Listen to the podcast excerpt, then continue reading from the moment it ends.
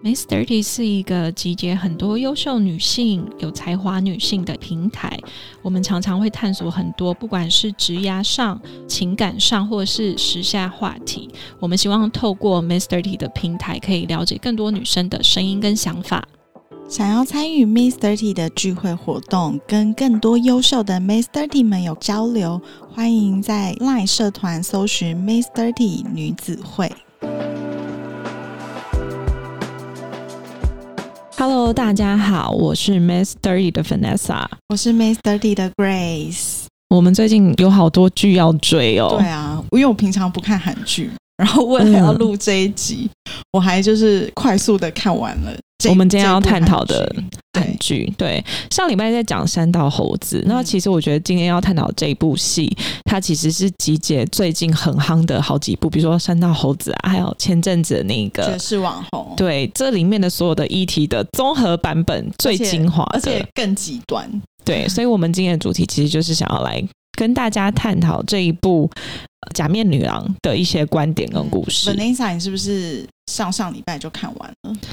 对啊，就是我周末的时候没事，然后我就刚好看到，哎，这个封面蛮吸引我的，感觉是我会喜欢的题材，所以我点进去一口气看完了。那你来讲一下故事大纲好了，稍微讲一下。好，他就是在描述一一个小女生，她从小的生活是不被尊重的，因为她长得不漂亮。可是她其实有她很热爱做的事情，她很喜欢唱歌跟跳舞。嗯，可是因为她的外貌，所以她生长的环境里面非常的不友善，她没有办法去。真实的把他的才华表现出来，因为不管是他的家人，或者是他的职场人生，大家都因为他的外貌而去贬低他、批评他，甚至是霸凌他。嗯，然后呢，他就在这个过程之中找到了他的另外一个快乐。他的快乐就是下班的时候，他去当就是直播主，然后用他本来就很好的身材去取悦。男性，所以他在网络世界里面得到了关注，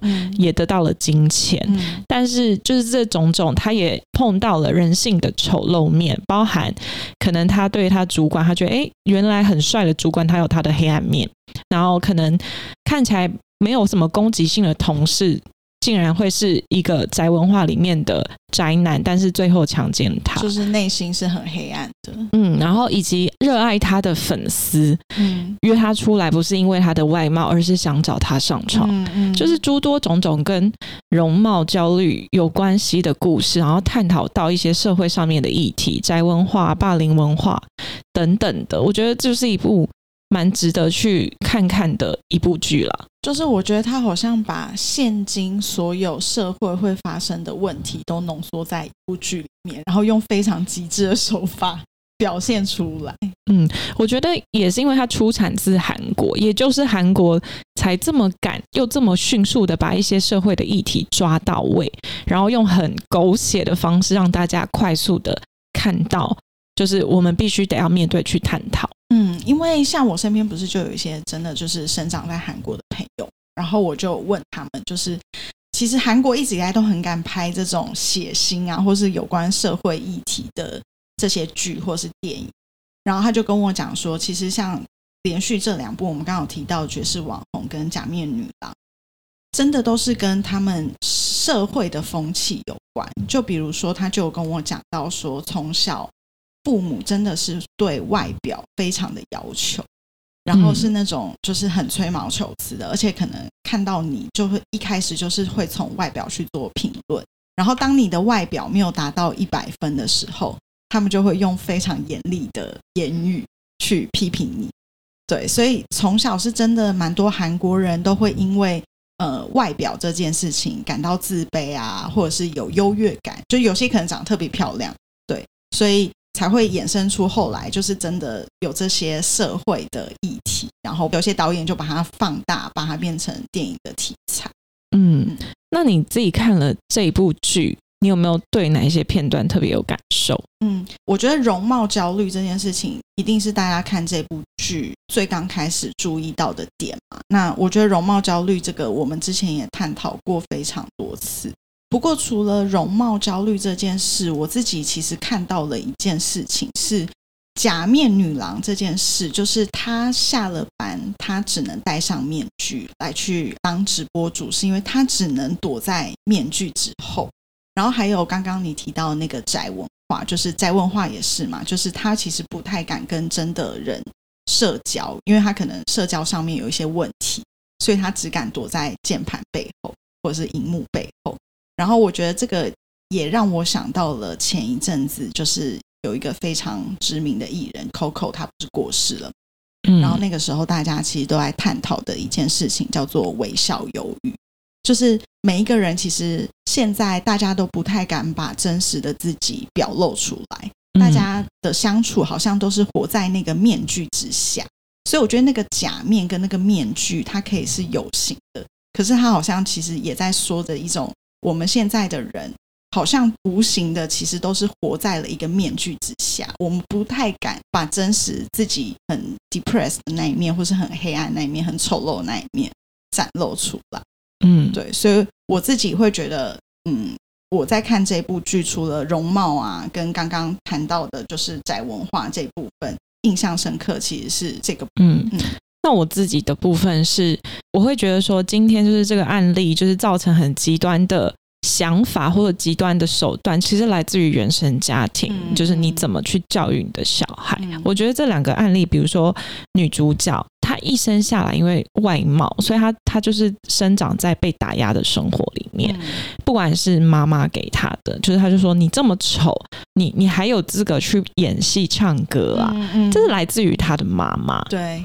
我觉得这个很有感欸诶、因为我昨天不是才刚刚也录了一个 podcast，然后我就访问了一个女生嘛，Michelle，然后她就跟我讲这件事，她就说她从小都一直被说很丑、很黑，然后直到她高中可能就是你知道女大十八变。然后开始变漂亮，但是她说她在那个时候都不敢相信自己变漂亮，因为她说她从小就可能都被家人或是身边的人说你很黑很丑，所以她长大，even 她真的变漂亮，她都不敢相信那是她自己。嗯，然后还有就是你刚刚有讲到那个仔仔嘛，对，他也是啊，他从小就是被妈妈溺爱，就是他要吃什么做什么都是妈妈帮他做好的。嗯但只是说他长大的时候，他其实不想当医生，但妈妈想要他当医生，嗯所以他就搬离家中，然后做自己。这两件事情会让我去反思说，你的父母亲的教育跟观念，你是会影响孩子一辈子的。我如果未来你有小孩，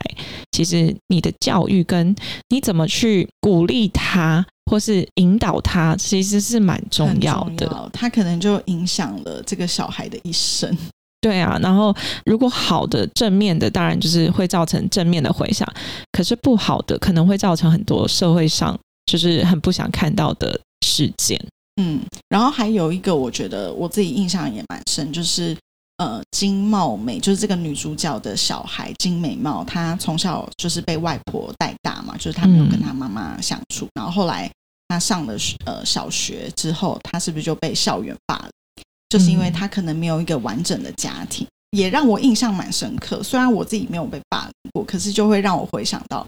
其实我现在长大回想，我国中或是高中的时候，可能有一些同学哦遭遇到这种霸凌事件。嗯，对。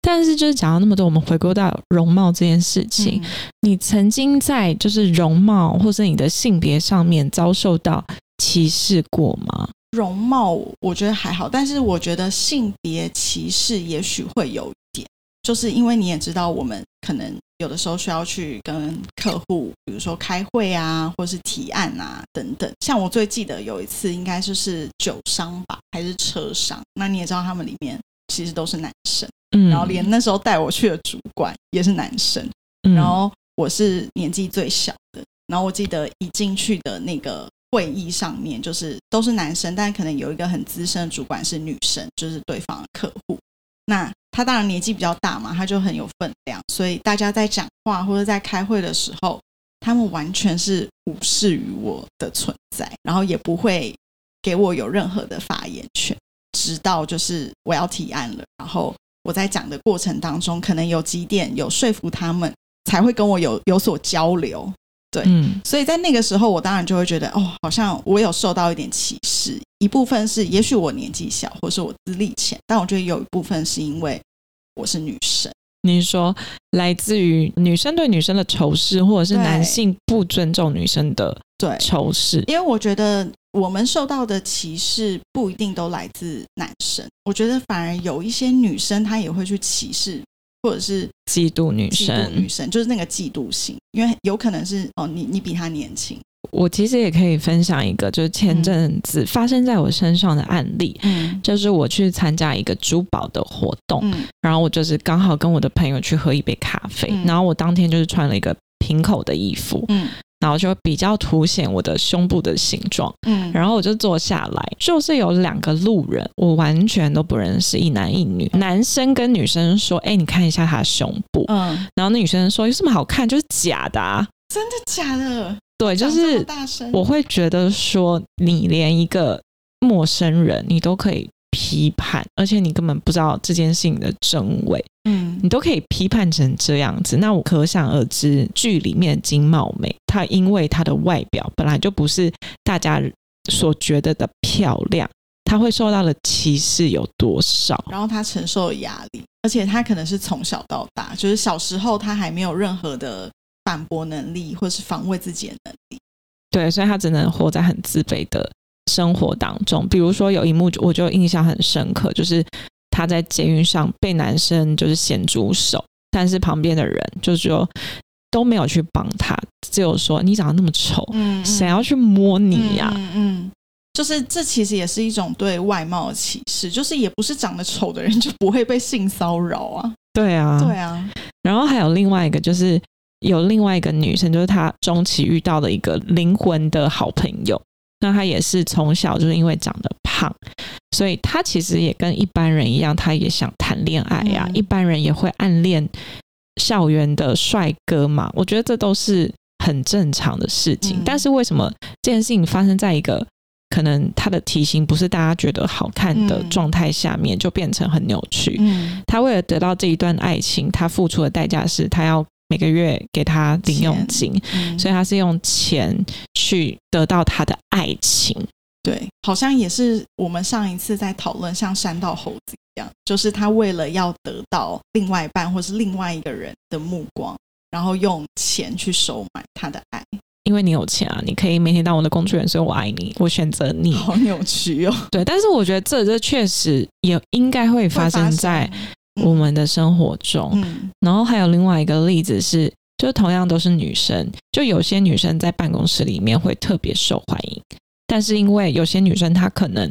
她的外貌跟体型，或是她不善于表达，嗯。所以她可能就常常被忽视。嗯。这件事情其实也很常发生在办公室里的职场里面啊，对就是大家永远都只会看到外貌比较姣好，或是嗯。他比较勇于发言跟表现的人，而忽略了其实很多人他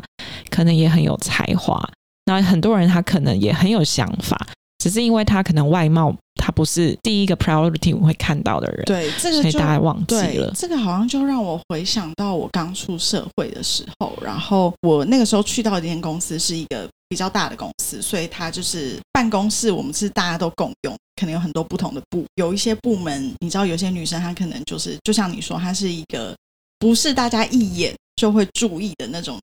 但你就会发现哦，当主管一进来，或者是呃，今天这个女生去哪里玩，她都是会做讨好大家的那个。比如说主管来，她就会开始切水果啊；比如说主管带了什么，她就会开始说哇，好好吃哦。她就会用尽她的 方式去讨好所有的人，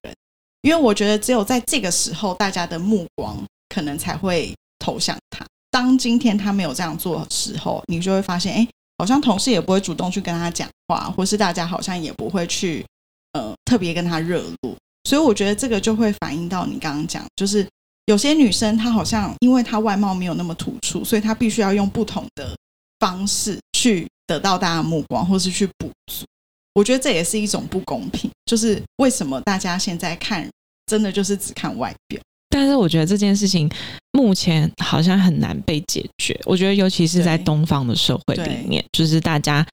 嗯评断一个人的美丑，或者评断一个人的好坏，可能第一步就是先从外貌开始。所以这也才会造就这一部片这么火红的原因。就是我相信大家应该都是很有共感，就是看完这部片就会想起自己发生的某一个事件，或是身边的哪一个人。那除了这个之外，你还有没有看到什么就是你觉得很有趣，想要跟大家分享的地方？我自己觉得这部片其实它算是蛮血腥，然后也是蛮极致，所以我在看到前面的时候，我都是保持着一种就是很紧绷的心情，因为感觉是不知道它下一幕又要发生什么，就是很夸张的剧情。但是到后面有一幕是让我觉得哇，好像还蛮感人的，是最后一幕金茂美的女儿，就是金美貌，所有的这些疯狂的情节都发生完了，那她是在一个机车上面，然后。有一个 OS，就是他想要成为一个被爱的人，对我就会联想到，可能也是跟我自己有关。我就会觉得他好像从小就是一个很缺爱的人，或者是他从小就看了很多这种大人的事情，很现实的在发生，所以他其实没有真正当过一个小孩。比如说，他从小他就要学习独立自己生活，然后他又在学校被霸凌，他其实是被迫当一个大人。然后到后来，他还要看着，就是比如说他妈妈为了要保护他，然后跟他外婆，就是最后他外婆还过世这样。所以我看到那一幕的时候，我自己会觉得哇，我还蛮心疼这个小孩的。然后我也会去想，就是你看他从小这些经历，那我不知道他长大之后这一切会不会带给他什么不好的影响。嗯，对，所以这一幕是让我自己会觉得哇。好像是这整部戏里面蛮感性的一段。嗯，其实我觉得这里面，嗯，还有一个地方我也印象很深刻，就是金茂美她有暗恋一个她的男主管。嗯嗯嗯。然后她男主管就是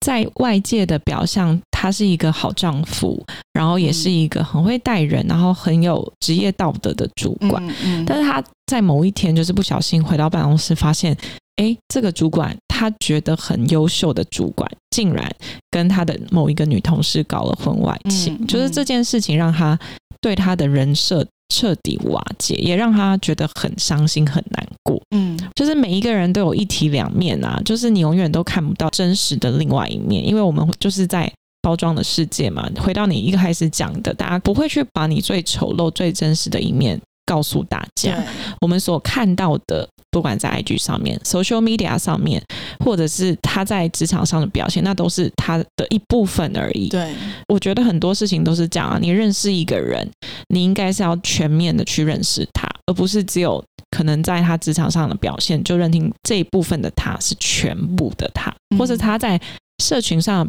的表现很优越，他过得很好，就是他的三百六十五度都过得很好，这是不可能的。嗯，那除了这个之外，我们其实刚刚有聊到说网络被霸凌的部分，或者是刚刚讲说那个小朋友他在学校之中他被同学霸凌，可是我看到的更多是来自于父母给他的观念。哦，你是说金茂美吗？对，就是他的小孩。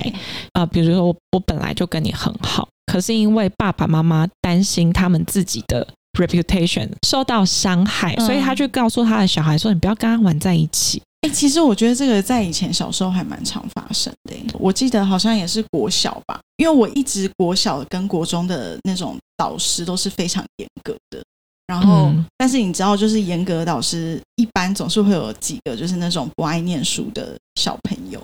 我们老师。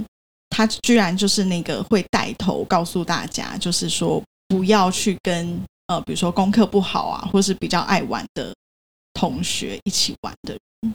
那那时候你们是真的会听老师的话去排挤他吗？我觉得小学的时候会，你不会特别排挤他，但是你会非常害怕说，哎，你今天如果真的跟他一起玩，老师如果看到了，他会不会对你怎么样？所以你可能本来跟他还蛮好的，或者你跟他，你跟他还会去打闹啊，或什么。可是因为你会很害怕老师会不会对你有什么不好的评价，所以你反而就会变得很绑手绑脚。嗯，我觉得小朋友他本来就比较没有自主的思考能力，他有很多的行为跟决定是取决于他周边的大人或老师。嗯嗯，然后小朋友他就会觉得说，我跟他玩的好好，我一个幼稚园或国中生、国小生。怎么会去在乎他们家里的背景？对啊，我觉得这东西都是爸妈去灌输他说：“哎、你不要再跟他玩了，他妈妈是杀人犯，对你跟他玩在一起，你就会被被误认为是杀人犯。”对，但是我我会觉得说，这个孩子他他也无法去选择嗯他妈妈是杀人犯这件事情。嗯嗯其实这对他来说是一个很不公平的道路。嗯嗯，我觉得身为就是家长